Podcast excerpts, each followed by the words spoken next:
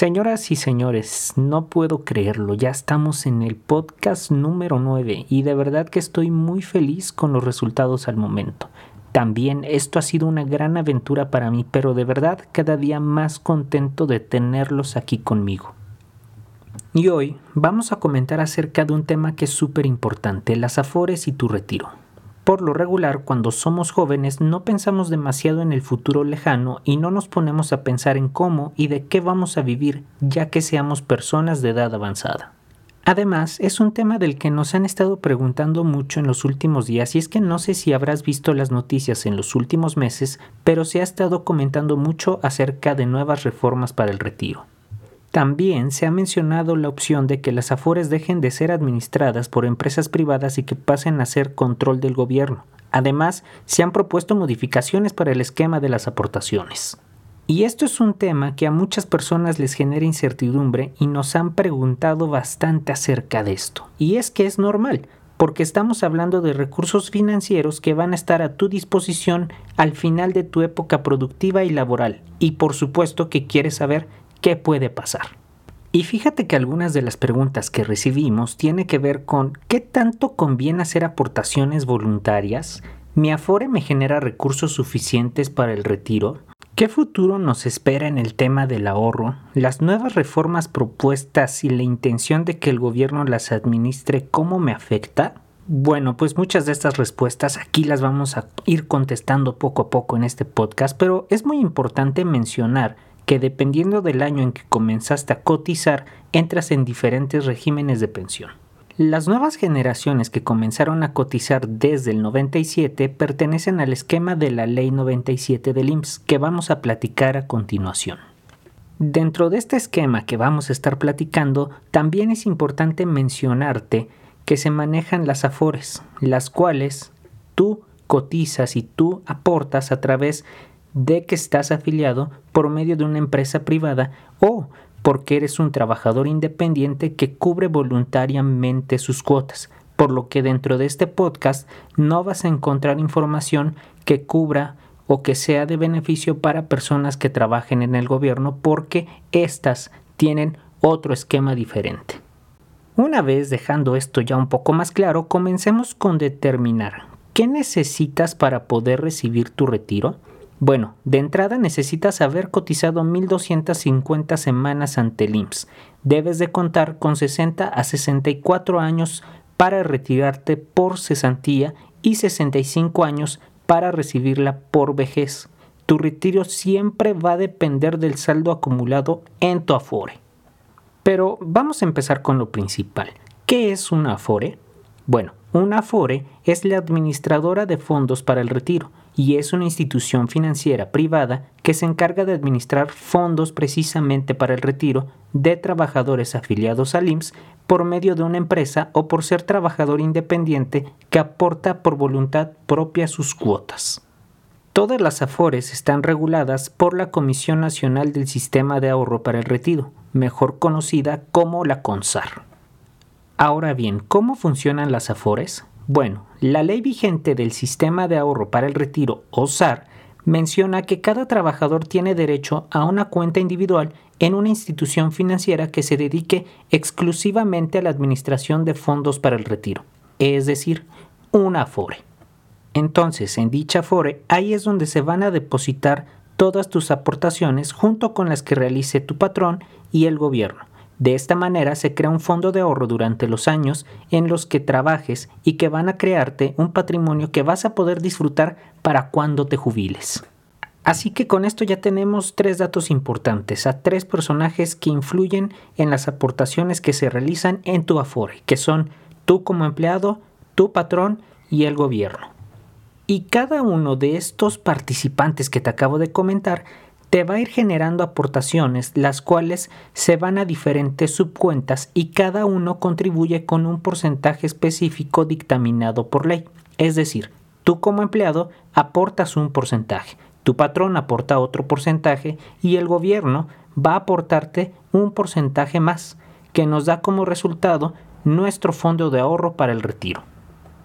Y las subcuentas de las que te estoy hablando son aquellas que se refieren a las de retiro por cesantía o vejez, la cuota social, que es la aportación que realiza el gobierno, la de vivienda, que es administrada por el Infonavit, y tus aportaciones voluntarias en caso de que decidas aportar más porcentaje de lo que te corresponde.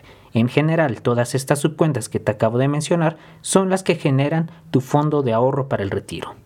¿Dónde encuentras ese dinero? Bueno, si no has elegido una Afore, por ley, ese dinero automáticamente se va a una cuenta de ahorro determinada por los criterios de la CONSAR. Sin embargo, déjame decirte que es tu derecho que puedas elegir la FORE que tú creas conveniente perteneciente a la institución financiera que más confianza te dé y que de acuerdo a su esquema también te genere los mejores rendimientos. Y vamos a pasar ahora a un tema relevante, porque hay otra pregunta. ¿Cómo administran tu dinero? Bien, pues las Afores, además de ofrecerte seguridad, se encargan de manejar tus recursos de forma que tus ahorros generen rendimientos y para poder lograrlo se invierte en lo que se conoce como CIFORE, que son sociedades de inversión especializadas en fondos para el retiro. Y es que en episodios anteriores ya hemos comentado un poco acerca de cómo funcionan las sociedades de inversión y que además existen diferentes que tienen determinados objetivos. En este caso, para las CIEFORES, el objetivo es adaptar constantemente su estrategia de inversión de acuerdo a los años que queden para tu retiro. Actualmente existen 10 tipos de CIEFORES a las que tienes opción de que tu dinero se invierta y tu Afore determinará cuál te tocará dependiendo de tu año de nacimiento. Esto es muy importante porque esto significa que la forma como se va a invertir tu ahorro es dependiendo la edad calculada para tu retiro, buscando maximizar así tu pensión conforme pasen los años. Y aquí vamos a tocar un tema bastante interesante porque déjame decirte que no puedes optar por cambiar tu sociedad de inversión ni la forma de cómo administrarán tu dinero, y dependiendo tu edad de nacimiento, siempre vas a conservar la misma sociedad de inversión para tu retiro. Lo que sí puedes hacer es buscar la FOR que de acuerdo a su administración y a sus comisiones bajas te otorgue los mayores rendimientos posibles. Pero también si llegas a tener el interés de saber en qué y cómo invierten tu dinero, como en cualquier sociedad de inversión puedes acceder a la información correspondiente. Esta información la encuentras en el IMSS o también te la puede proporcionar la FORE de tu elección. Recuerda que te darán la información del Asia FORE que corresponde a tu año de nacimiento y ahí vas a poder ver una proyección de inversión junto con los valores que se van a invertir en tu ahorro. Una vez aclarado lo que es un Afore, cómo funciona y cómo administran tu dinero, pasemos a la pregunta clave. ¿Lo que ahorro en mi Afore me será suficiente para mi retiro? Bueno, mucho dependerá de tu sueldo actual, de si has o no realizado aportaciones voluntarias y por supuesto de cualquier nueva regulación en términos legales que beneficie o perjudique a tu ahorro. Pero hoy en día puedes calcular tu posible ahorro para el retiro a través de la calculadora que proporciona la CONSAR en su página de internet. Pero entonces, ¿seguimos sin entender bien o sin saber bien la respuesta? ¿Puedo depender de mi afore para mi retiro? Déjame decirte que al final es tu dinero y cuando te retires vas a poder acceder a él. Sin embargo, te voy a platicar ciertos elementos que creo que debes de tomar en cuenta. Por ejemplo, lo primero que te diría es que revises los rendimientos netos que te ofrecen las CIEFORES. El rendimiento neto para este caso ya contempla las comisiones. Ahora, como mencionamos, actualmente existen 10 CIEFORES o sociedades de inversión para el retiro que están clasificadas de forma generacional y a ti te tocará la que esté en función de tu año de nacimiento. En la mayoría de los casos, la FORE que mejores rendimientos otorga es la de Profuturo, pero te invito a que revises esa información dependiendo tu año de nacimiento. Y esta información de rendimientos netos la puedes encontrar en la página del IMSS.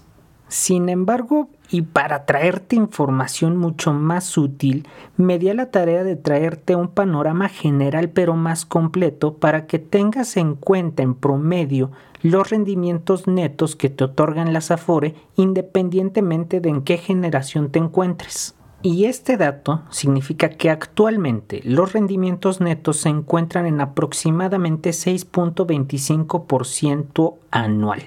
Esto significa que actualmente tus ahorros están generando ese 6.25% anual de rendimientos. Pero ahí te va, porque ahora a este rendimiento hay que restarle el factor inflacionario. Recuerda que la inflación nos refleja una pérdida de nuestro poder adquisitivo y el aumento de los precios. Este indicador en los últimos años ha oscilado entre el 3% y el 4%. Y este es un factor muy importante porque ninguna Afore te otorga cobertura de la inflación. ¿Qué quiere decir esto? Que no te van a realizar ajustes inflacionarios. Por lo tanto, en unos años y en el futuro vas a ver reflejado esa pérdida de poder adquisitivo. Y por ponerte un ejemplo y para que veas lo que significa este tema de la inflación, vámonos a ver en términos generales porque lo que hoy pagas a 100 pesos, mañana con el 4% de inflación te va a costar 104 pesos. Esto quiere decir que con los rendimientos obtenidos y lo que ahorres por aportaciones va a serte de gran ayuda, pero resultará insuficiente para mantener tu ritmo y tu calidad de vida actual. Ahora, bajo este esquema debes de contemplar otras cosas y lo primero es que estos portafolios de inversión están en función de tu edad. Entonces, entre más joven seas, los activos en los que van a invertir tu dinero van a ser de mayor riesgo como las acciones. Y mientras más te acerques a tu edad de retiro, los activos en los que van a invertir tu dinero van a ser en los más seguros y en los menos rentables, como por ponerte un ejemplo, los CETES. Entonces tienes que tener en cuenta que entre más joven, más y mejores rendimientos vas a estar generando, pero también entre más grande seas, tus rendimientos irán disminuyendo. Otro factor que debes contemplar es la incertidumbre legal o de regulaciones que pueda poner el gobierno en el corto o en el mediano plazo. Esto resulta de importancia porque se van realizando pequeñas modificaciones constantemente. Y es que actualmente, como te comenté al principio, a las nuevas generaciones que comenzamos a cotizar a partir de julio de 1997, nos rige la ley del 97 del IMSS. Y te platico esto para comentar de las regulaciones que se hicieron con respecto a la ley anterior y que veas cómo nos han afectado a las nuevas generaciones, pero sobre todo también para que tengas en perspectiva cuál puede ser el efecto de nuevas regulaciones en el futuro. Por ejemplo, anteriormente para recibir tu pensión necesitabas 500 semanas cotizadas, hoy necesitas 1250 semanas. Antes se promediaba tu salario de los últimos 5 años, entonces si tenías experiencia y un buen trabajo al final de tu carrera, te retirabas con una muy buena pensión. Para ese caso, hoy en día es con el recurso que hayas ahorrado en tu cuenta de Afore. Y no solo eso, sino que además puedes tener el mejor puesto del mundo por tu gran trayectoria y porque te lo mereces. Pero ¿qué crees? Como te lo dije, al final de tu etapa laboral, las Afores invierten en recursos más seguros y de menor rentabilidad. Entonces, por muy buen sueldo que tengas y por muy buenas que sean tus aportaciones, ya no vas a generar altos rendimientos. Además, con la ley anterior tenías derecho a recibir tu aguinaldo anualmente y hoy esta prestación ya no se incluye. Y el objetivo de comentarte estos cambios es para que tengas en cuenta la incertidumbre legal a la que nos podemos enfrentar. Pero hoy en día, ¿qué cambios son los que se están contemplando? Bueno, se está analizando la posibilidad de bajar aún más las comisiones que cobran las AFORES. También se busca aumentar el porcentaje de aportación de tu patrón y reducir así también las semanas de cotización. Todos estos cambios serían paulatinos y en un plazo de tiempo de aproximadamente 8 años. Ahora, estas propuestas suenan positivas y por supuesto que alientan a saber o pensar que vas a tener más ahorro en tu, en tu retiro, pero también déjame decirte que generan presión para el sector empresarial. Y te voy a explicar por qué. Si las Afores tienen que cobrar menos comisiones, entonces también deben invertir en valores que generen menos gastos administrativos, por ejemplo, los activos del gobierno. Y ahí viene un dato muy interesante, porque de momento se ha descartado la posibilidad de que el gobierno tome control de las afores y éstas van a seguir en manos del sector privado, pero a cambio se pide que se invierta más en valores que propicien el crecimiento económico nacional. ¿Qué quiere decir esto y cómo te afecta? Bueno, los activos del gobierno en su mayoría son seguros y de bajo riesgo, porque en términos económicos se ha determinado que tiene que suceder una catástrofe para que un país se vaya a la quiebra y quede imposibilitado de pagarte. Pero por lo mismo generan rendimientos mínimos. También, dependiendo del activo, este suele pagar a largo plazo. Además, esto puede llevar a financiar proyectos sin sustentabilidad económica para el país. ¿Cómo es esto? Bueno, esto sucedería porque a través de las AFORES se podrían financiar proyectos que no generan rendimientos y la deuda del país se vuelve interna y alta. Y sin necesidad de que quiera el país, los bonos y CETES emitidos por el gobierno o en proyectos del gobierno generarán menores rendimientos, se volverán de alto riesgo y las AFORES optarían por renegociar esa deuda o deshacerse de los activos adquiridos generando pérdidas que se van a ver reflejadas en dinero no producido para tu ahorro. Y vamos a poner unos ejemplos. Por ejemplo, las inversiones realizadas en lo que era el nuevo Aeropuerto Internacional de México, que generaron pérdidas para las Afores debido a su cancelación. Entonces, eso ya fue dinero que no generó rendimientos en tu ahorro. Otro caso es la pérdida que van a tener las Afores por invertir en energías limpias, que derivado de las nuevas políticas para la producción de energía eléctrica, se perderán grandes inversiones en ese sector. Y así te podría platicar de varios casos más que se han generado por nuevas políticas de diversos gobiernos, pero que al final se ven reflejados en la disminución de los rendimientos que podrías tener en tu ahorro para el retiro.